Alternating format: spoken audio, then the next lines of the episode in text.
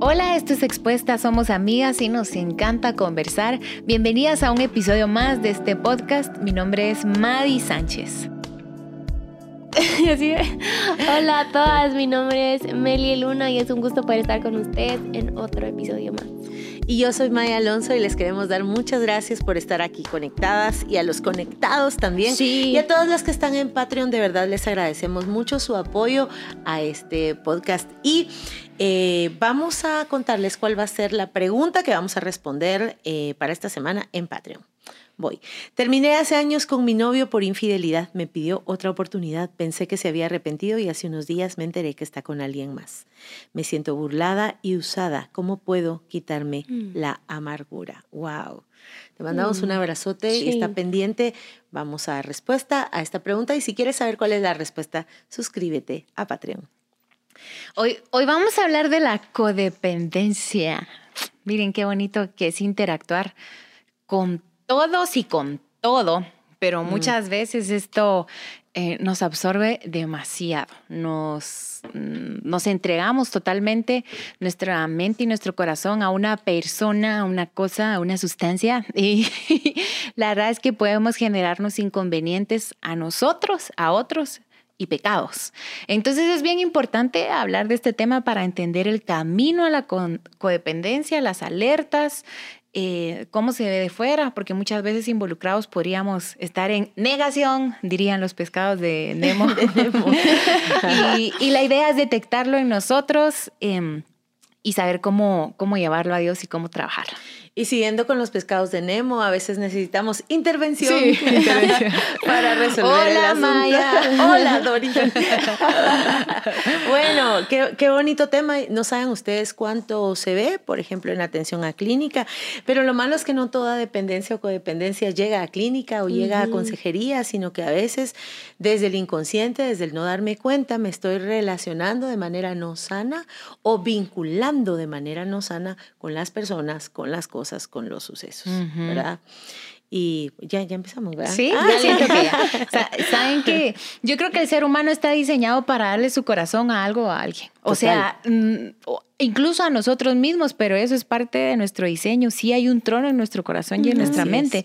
Y Dios dice, yo quiero estar ahí, yo quiero ser el centro, yo quiero vivir en este trono, pero muchas veces nos ponemos a nosotros ególatras. Ponemos a alguien más idolatría. Ponemos a una sustancia adicción. Y la verdad es codependencia, es cuando algo que no es Dios está en ese trono y como a veces puede parecer muy mm, romántico, ponete. Y les quiero contar algo, como estoy recién casada, se vale. Ahí me vas a decir tú después. Ah, Veníamos con mi esposo caminando y no caminando en el carro. ¿Verdad que hacemos todos juntos? Sí, a mí me gusta, a mí también, pero me gusta mucho, a mí también. Y le digo yo, ¿será que esto está malo? Y un silencio como de cuatro segundos. Ay, No sé, pero disfrutemos ahorita. Porque mm, creo que el enamoramiento puede ser una especie de codependencia que tenemos que tratar de mantener bien saludable porque es una dependencia muy digna. Estar enamorado, el amor no suena tan agresiva, ni tan abusiva, ni tan mala como eh, las drogas, por ejemplo, ¿verdad? Entonces, esa, ¿qué te parece si conversamos de esa? Porque, es, porque su vestimenta es bien agradable. ¿Sabes qué, qué grueso con lo que, que- con lo que está diciendo que queremos que, que algo- nuestro corazón quiere un trono, pues? Sí. claro. Y bueno, estoy en una maestría que ya les conté en el episodio de que ya no aguanto más. Este, y eh, durante, ay, en, en el, en, el, en, en nuestro examen final de, de nuestra clase de interpretación bíblica nos pusieron a elegir un versículo. Y yo elegí el, no, nos habían puesto otra tarea en el segundo parcial que yo dije, este versículo tiene algo más y voy a volver a elegir este, este versículo. Pues en el segundo parcial nos tocó elegir más versículos, pero yo dije, este versículo tiene algo y Dios me quiere dar algo. Yo te lo comenté yo, no sé qué es, no sé qué es. Entonces el versículo es, ya se me olvidó número Romanos, es. creo.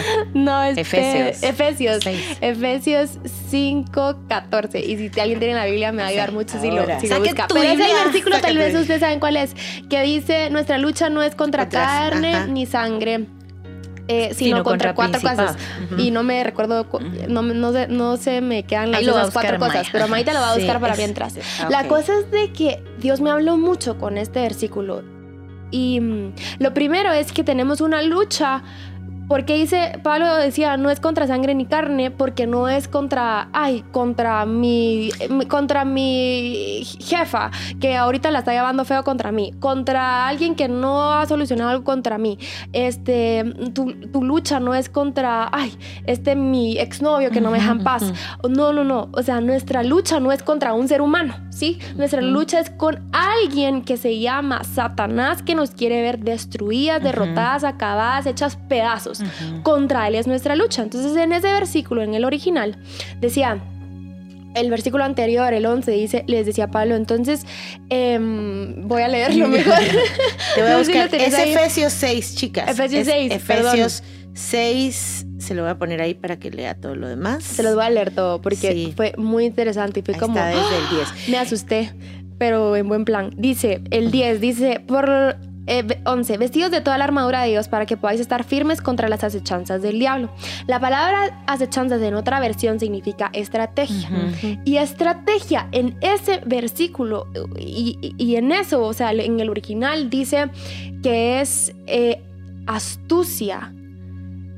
Em, entonces, cuatro cosas usa Satanás de forma astuta, así como la mosquita cuando se hace así, ya sabes. para que nosotros caigamos. ¿Y cuáles son esas cuatro? Las cuatro definiciones de lo que significa eh, porque no tenemos lucha contra sangre ni carne, sino contra principados, potestades, gobernadores de las tinieblas de ese siglo y contra huestes espirituales de maldad en las regiones celestiales, significa lo siguiente. No voy a hablar de las cuatro, pero sí de una. Potestad, principados, significa que el diablo quiere que tú seas su primer lugar. Mm. Entonces, ¿cómo va a ser? Va a ser así astuto, ¿verdad? No va a ser así como Adórame. Ah, este versículo se veía mucho como, como una guerra, como que, y que tú estás ajena, ¿verdad? Como que se está, eso me decía mi profesor, parecía mucho que este versículo era como que está en un lugar y tú estás como espectadora, ¿verdad? Ah, Luchen por mí. Ajá, entonces así como Luchen por mi corazón. Se están dando duro a golpes, ¿verdad? Y no es así, porque sí tiene que ver con nosotros. Entonces la, el primer punto, ese principado significa que Satanás quiere que tú sea, él sea tu primer lugar. Entonces, ¿cómo lo va a hacer? Va a ser astuto, ¿verdad? O sea, no, si se puede, o sea, porque si existe el satanismo que sea literal Satanás, 100 puntos. Pero si no, voy a usar esas otras estrategias. Que sea su marido, que sea su novio, que sea sus su hijos, cuerpo. su cuerpo, que sea su cuenta mm. bancaria, que sea su... El poder. El poder. O sea, pónganle cualquier cosa menos que sea Dios. Dios. Qué bonito. Cualquier cosa, cualquier cosa. Y eso es bien grueso porque la lucha es todos los días. O sea, hoy Satanás va a querer que George, que Juan Diego, que Maíta, que Mais y que yo pongamos cualquier otra cosa menos a Dios. Entonces pues, hay otros cuatro remedios, está bien bonito eso, lo que Dios me mostró ahí. Pero eso es bien fuerte, o sea, sí existe algo que se llama, alguien que se llama Satanás, que quiere que tú seas codependiente, ¿verdad? O sea, esa es una estrategia, ¿verdad? Y saben que la mejor forma que él tiene, como, como decían, no, tal vez no es tan descarado, o sea, siempre es descarado, pues, pero no es, no te volvés satanista, no, no es ven a mí porque si me, me ponen eso fijo, no. Pero la cosa es, este es como el genérico. En ese trono, cualquiera o cualquier cosa menos Dios.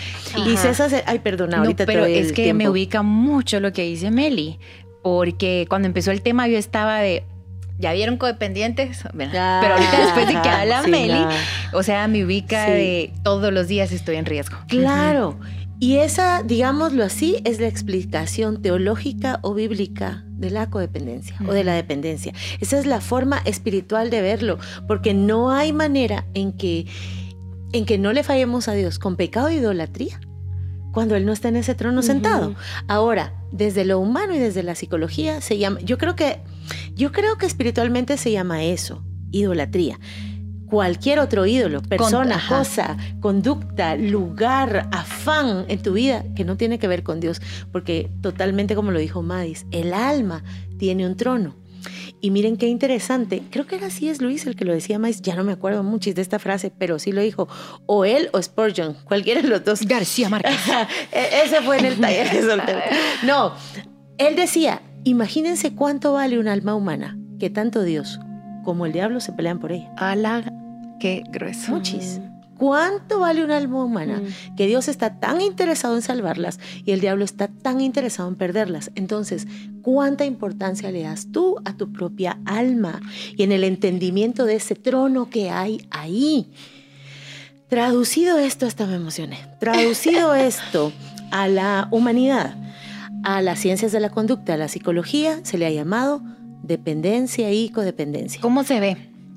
Cuando tu sentido de vida, cuando tu comodidad, cuando tu bienestar, cuando tu tranquilidad no depende de ti ni de tu experiencia en la relación sana con tu entorno, con los otros, sino depende con quedar bien o estar al lado de a cualquier precio.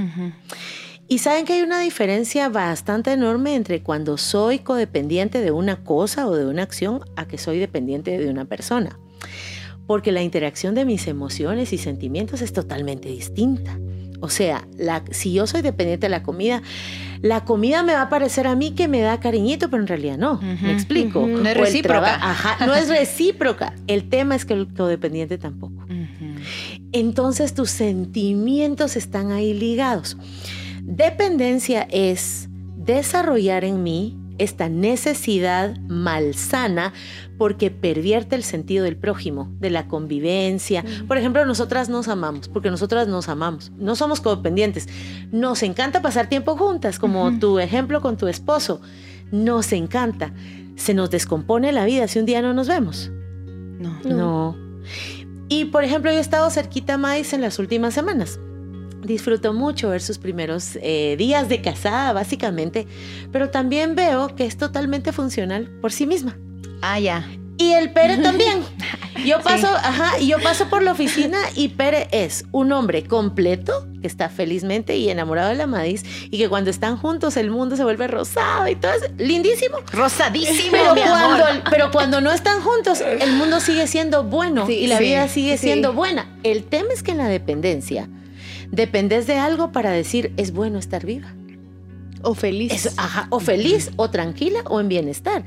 Y no solo es de noviazgo, también en el matrimonio se puede dar. Sí.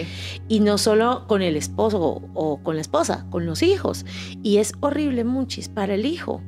eh, ser el objeto Ah, sí, qué horrible. de dependencia de su padre o de su madre, qué cosa más horrible, uno carga a los papás en la espalda, tíos y demás familia y abuelitos.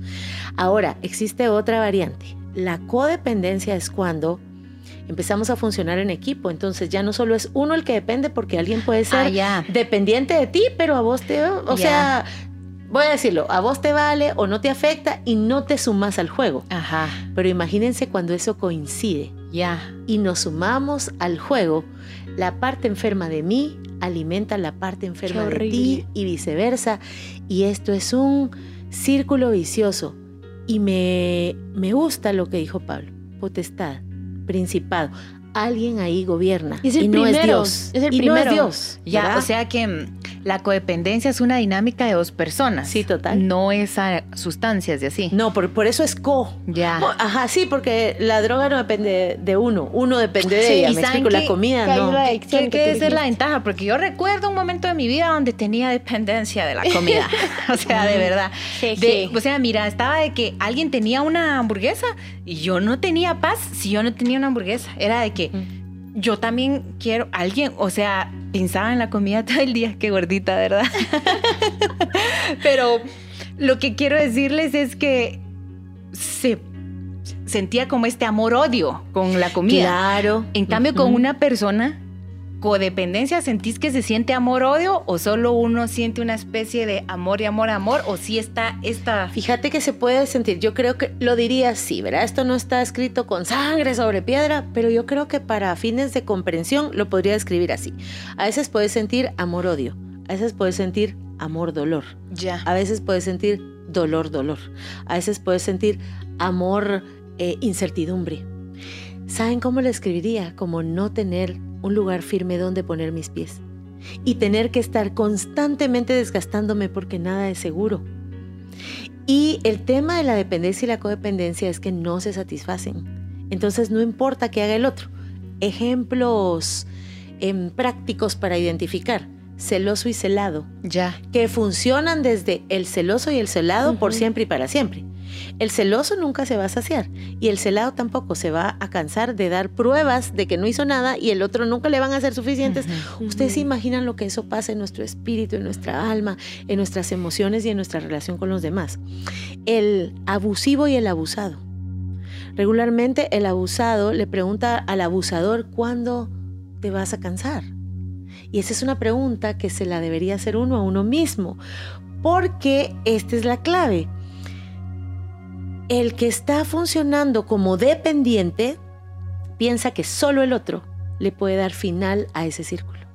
Ya. Entonces se lo pide, se lo exige, se lo suplica, se lo ruega. ¿Hasta cuándo me vas a dejar de engañar? En lugar de Exactamente, ahí nos vemos. Ajá. Eh, al final, fulanito, ¿nos vamos a divorciar o no? Usted no necesita ni siquiera ponerse de acuerdo para divorciarse, pues si, si queremos Ajá. ser ¿verdad? Eh, drásticos en los ejemplos.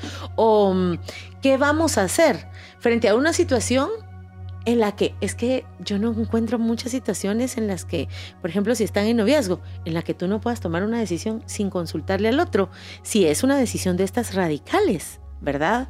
Hasta cuándo vas a dependencia y, y estas relaciones de dependencia abusador-abusivo. Por ejemplo, necesidad de la aprobación. El libro El Principito dice que el Principito va con un hombre, con uno que se cree rey. Y cuando tenés un narcisista que se cree rey, el otro solo ve súbditos. Pero para que esa relación se dé, uno que se cree rey y otro que se crea súbdito Total. y que se comporten como eso. Entonces eso se perpetúa.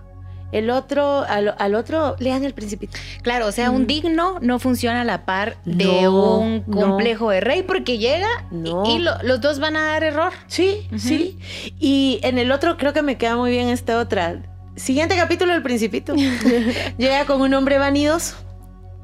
Entonces el vanidoso viene y dice, oh, un admirador. Ajá. Y un en- fan. Un fan, exacto. Y en tiempo de redes sociales tenemos que tener cuidado. Sí, pensamos que no tenemos amigos, sino seguidores. Ah, chale. Tenemos que tener cuidado de no ser ni la vanidosa ni la fan. Sí. Eh, porque entonces viene el principito y dice, sí, todo muy bonito. Y entonces dice, salúdame. ¿Cómo te saludo? Empieza a Bésame aplaudir. la mano. No, así mira, fíjate que la descripción es bien gruesa Sí. porque le dice, junta tus manos. Hazlo muchas veces. Entonces es un aplauso lo que Ajá. busca. Empieza a aplaudir. Y entonces dice el principito, pero minutos después me aburrí de aplaudir. Ajá. Es que nadie debiera vivir solo para aplaudir a alguien. Eh, escucha Total. esta gruesada. Eso es sustituir la adoración. Mm. Eso es... Que- y ahí Y es- está. Y sí, es que las relaciones reales es una muy buena sugerencia la que les está dando Maya de leer El Principito. Es un clásico, un básico de la literatura tradicional. Ténganlo en su cabecera desde los ocho años. Fue el primer libro que me regaló mi mamá. Sí, ténganlo. Pero este, las relaciones naturales tienen roces que llevan al amor. Pero la codependencia, por lo que estás explicando, no tienen roces, pero llevan al desgaste. y corrompen el sentido del amor, porque saben que sí, regularmente el dependiente lo que te va a decir es, pero lo amo. Ajá. Entonces empezamos a distorsionar lo que sí es el amor. Así que tenemos que tener clara la naturaleza de ese amor. ¿Qué dice la. Biblia? El amor edifica. El amor no busca solo lo suyo siempre. Dignifica. El amor te da dignidad. O sea, y yo creo que la base es esto. ¿Cuánto vale tu alma para Dios? Y nos debería dar como indicadores para cuidarla. Si esto te pasa llevando, si esto te quita tus responsabilidades en tu existencia, si eso te quita el gozo, lo que solo Dios podría darte, ¿estarías buscándolo en esta relación con alguien más?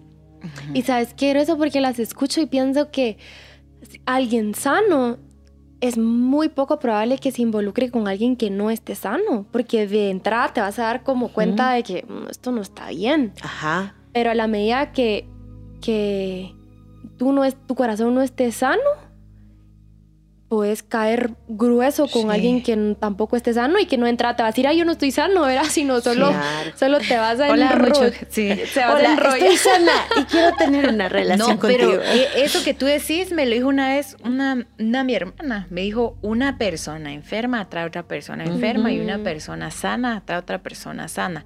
Lo saludable se lleva bien Sí. y lo enfermo se lleva bien. Pero fíjate que hay a veces enfermedades que se pegan. Ya, se corrompe uno. Ajá, se, se corrompe contagia. uno.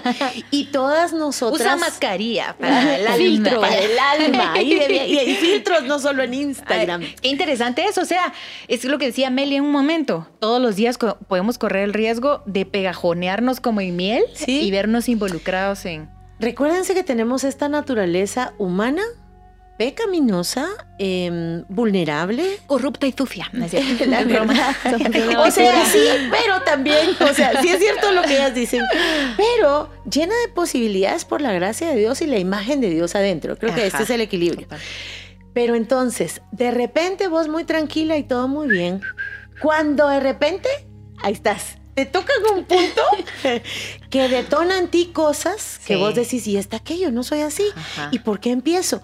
Porque se corrompe el sentimiento, sobre todo si en efecto vos amás, acuérdense que se vincula, no muchis. Añádanle sexo, sexo a esta onda. Maita, alertas. desastre, Que qué pueden, que pueden ser alertas como para decir. Perdón, añádanle yo estoy- sexo, dijiste. Sí. ¿Por qué? Porque miren mujeres, y tenemos que estar claras todas. El vínculo perfecto es el amor, pero el sexo sin amor no vincula a nadie. Es que, ¿sabes qué? Vincula, pero Pero esclavizando. distorsiona. Ajá. O sea, no es vínculo, es esclavitud. Esclavitud. Ujú. Entonces tenemos que entender qué es vínculo y qué son esclavitudes. Ajá. O sea, el sexo que vincula, vincula, pero en amor o en esclavitud. ¿Sí? Y Meli, te pregunto, perdón, yo interrumpí. Eh, ¿Qué No, dijiste? Señales. Alertas, Alertas. alertas. Bueno, Ajá. Por ejemplo, si tienes esta, tú sabes, tú te sabes cómo eres.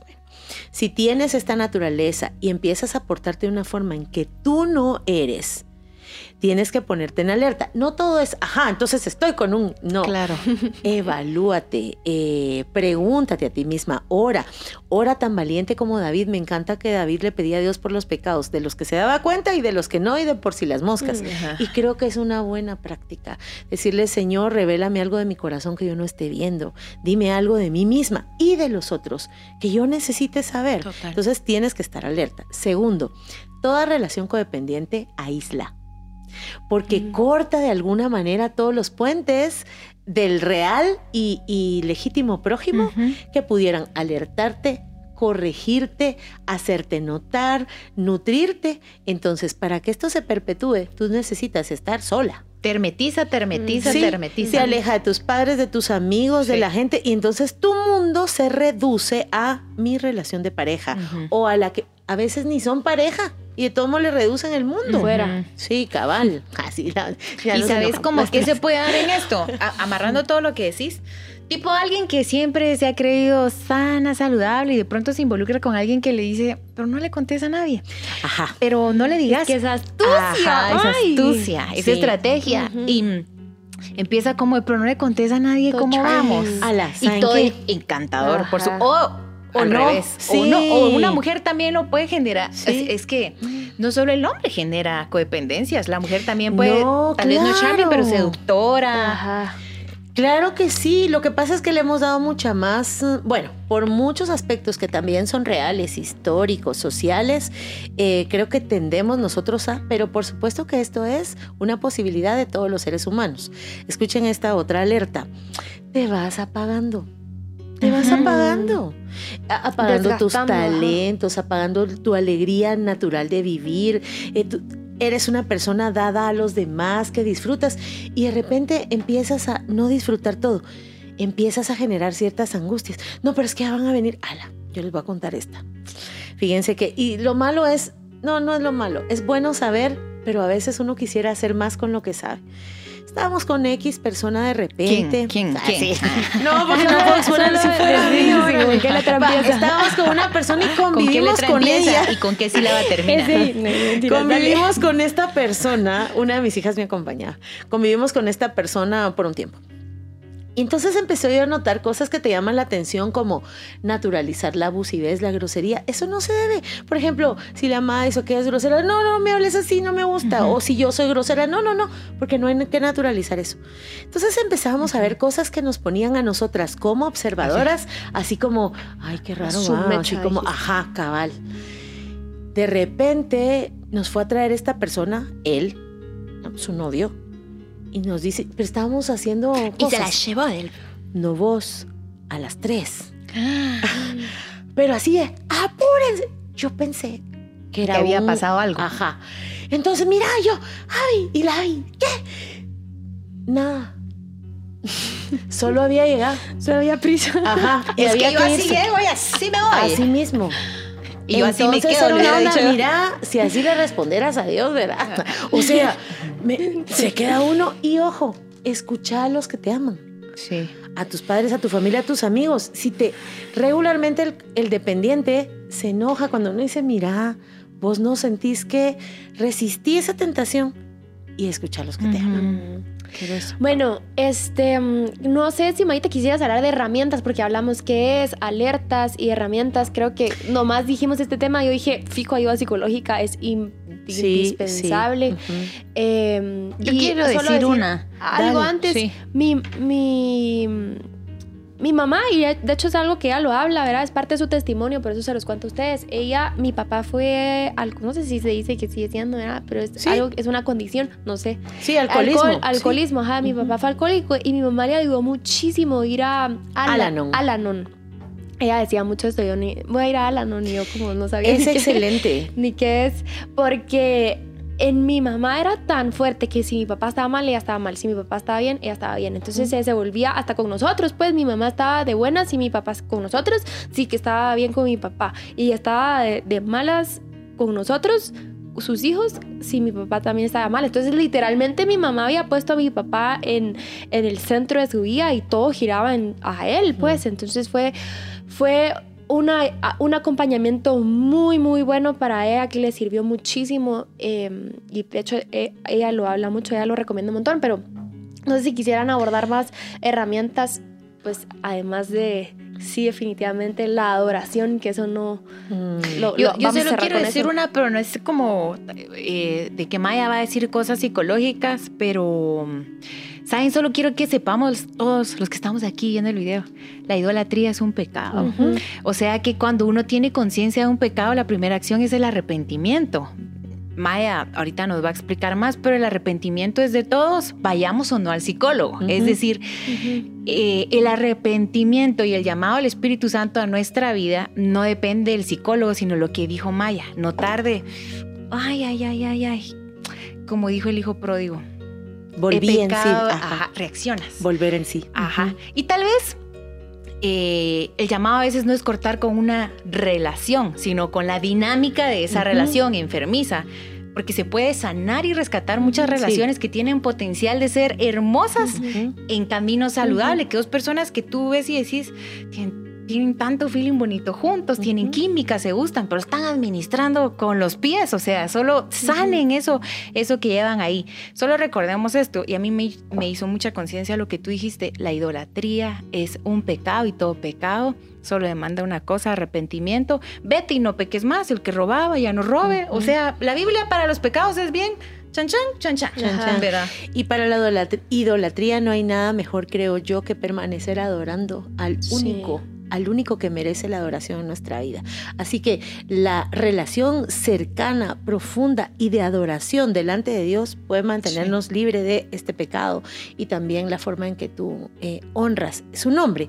Ahora, por supuesto que muchas veces se requiere un acompañamiento porque a veces es un tiempo enorme y cuando tú sientes voy a usar una palabra que muchos de en mis acompañamientos ha salido. Me siento desdibujada, me siento como borrada, me siento como apagada.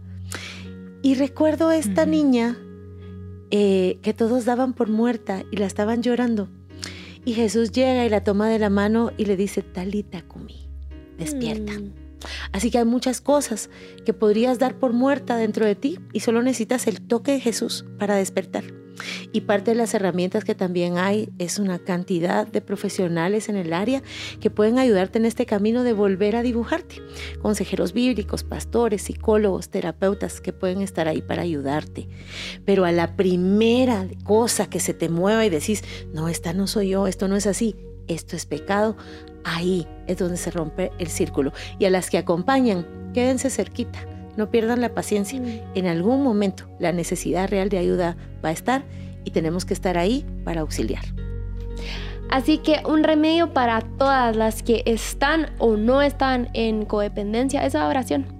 Al final nos... Eso es nuestro remedio y todos los días adorar a Dios. Si fuéramos bueno, no soy psicóloga, pero la madita sí es psicóloga, pero si fuéramos, si tuviéramos que dar una receta, es mucho eso, mucha oración de todos los días. No, la necesitas de diferente forma. La primera es que hasta la iglesia necesitas igual. Y cada vez necesitamos más y más de Dios porque al final eso quiere Satanás que pongamos a alguien o algo que no sea Dios en el centro de nuestras vidas. Así que, mm, ¿querías agregar?